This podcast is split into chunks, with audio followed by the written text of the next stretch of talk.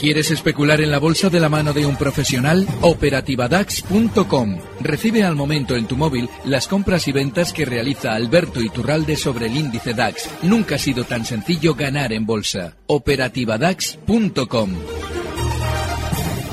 10 y 3, 9 y 3 en Canarias. Saludamos ya a don Alberto Iturralde. ¿Cómo está? Muy buenas noches. Muy buenas noches, Arturo, muy bien. Bueno, hemos visto hoy una sesión en el mercado americano que ha ido de menos a más. Hemos cerrado con tímidas alzas, tímidas subidas. Al final parece que hemos salvado un poquito la cara.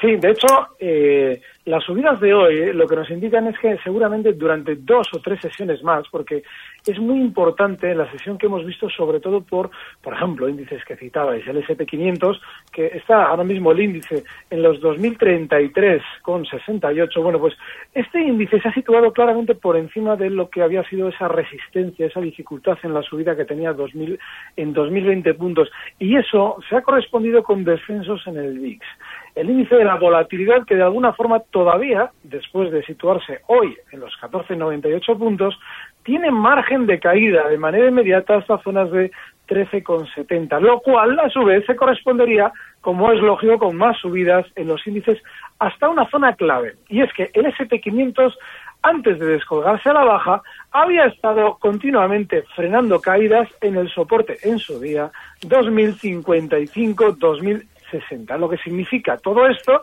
que esos 2.033 del cierre del SP500 seguramente nos están indicando que durante las próximas sesiones todavía vamos a tener más subidas a los 2055-2060, donde la volatilidad todavía se habrá relajado hasta esos niveles 13.50 y ahí es donde tendremos el peligro inmediato. Todavía tranquilidad. Hoy mala jornada para Exxon, también para Chevron. ¿Cómo vemos el sector petrolero? Bueno, hablabas hace un momento del petróleo. Eh, hay un dato muy importante y es que de alguna manera nos guiamos mucho en cuanto a las materias primas, sobre todo con respecto a los precios de cierre. Pero claro, el precio del petróleo ha estado en esta zona durante semanas. Yo te diría que, bueno, no te lo diría, te lo digo, que ha estado en esta zona en la que cotiza ahora dos meses prácticamente sin desplazarse eh, de, importancia. A partir de ahí hay que tener en cuenta que si abrimos el gráfico de la gran caída del petróleo y dónde frenó en el pasado, veremos que hay zonas importantísimas, por ejemplo, en los 43,80 dólares en el crudo americano. Así es que esos 36 dólares que comentabais que, bueno, pues de alguna manera corrían como posible precio en el mercado, quizás lo que de alguna manera están es significando un inmenso sentimiento negativo y lo que a, modo de, dato de cierre puntualmente puede parecer una gran caída, esos 46 dólares donde están ahora mismo, pues no lo es tanto. Lo lógico es que durante estas semanas el petróleo se mantenga lateral o incluso tienda a rebotar. No hay nada grave en cuanto a esta materia prima. Entonces, eh, cierta tranquilidad la que tenemos que tener. ¿Qué es fíjate, las, las, compañías petrolíferas, como por ejemplo, fíjate, yo, yo he seguido mucho lo que ha pasado con Repsol, porque Repsol es un gran chivato del mercado mundial de las compañías de petróleo, y lo explico. Cuando Repsol descendía desde niveles de 18 hasta niveles de 9,80, yo diría, bueno, lo lógico es que ahora mismo la compañía eh, nos dé algunas noticias negativas para, bueno, dar, normalmente, eh, generan un sentimiento negativo desde dentro, ellos recogen los títulos y el rebote es de consideración. ¿Qué es lo que ha pasado?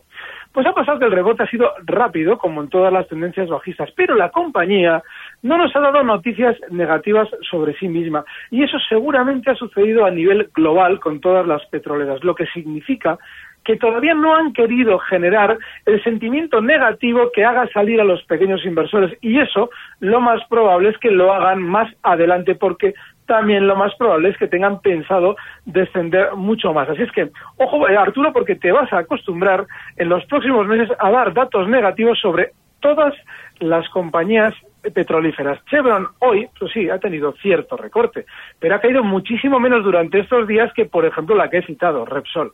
Así es que, ojo, porque te va a tocar seguro que indicar caídas en todo lo que tiene que ver con el petróleo. Pues lo iremos viendo, como estamos viendo también las cuentas de IBM que anuncia una caída del beneficio cercana al 14% trimestral.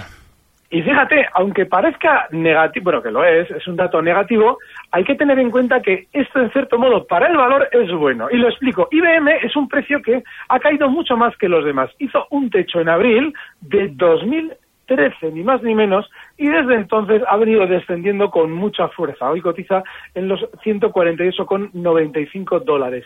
Si abrimos este gráfico desde más allá, desde el año, por ejemplo, 99, veremos que IBM tiene un inmenso soporte en zonas de 130. Luego, ahora mismo, desde esos 148,94 dólares hasta zona de 130, vamos a también seguramente escuchar noticias negativas desde la propia empresa. Lo normal es que continúe descendiendo. Hay valores fenomenales en Estados Unidos, pero no es uno de ellos IBM. Así es que hay que estar, el que esté especulando en este precio tiene que estar ya al margen.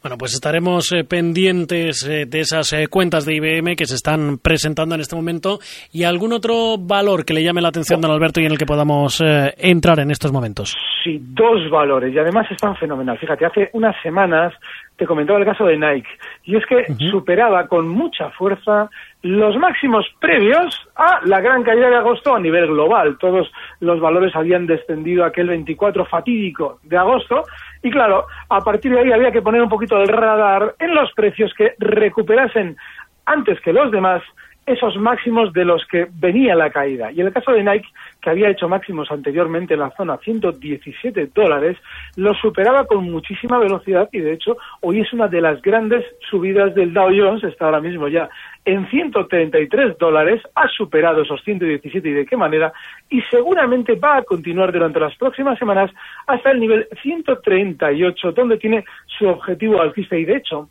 quien quiere especular en Nike ahora tiene algo fenomenal, porque los mínimos de la sesión, que han estado en 131 dólares, son un stop maravilloso para intentar esa posición alcista con objetivo en 138,20 dólares.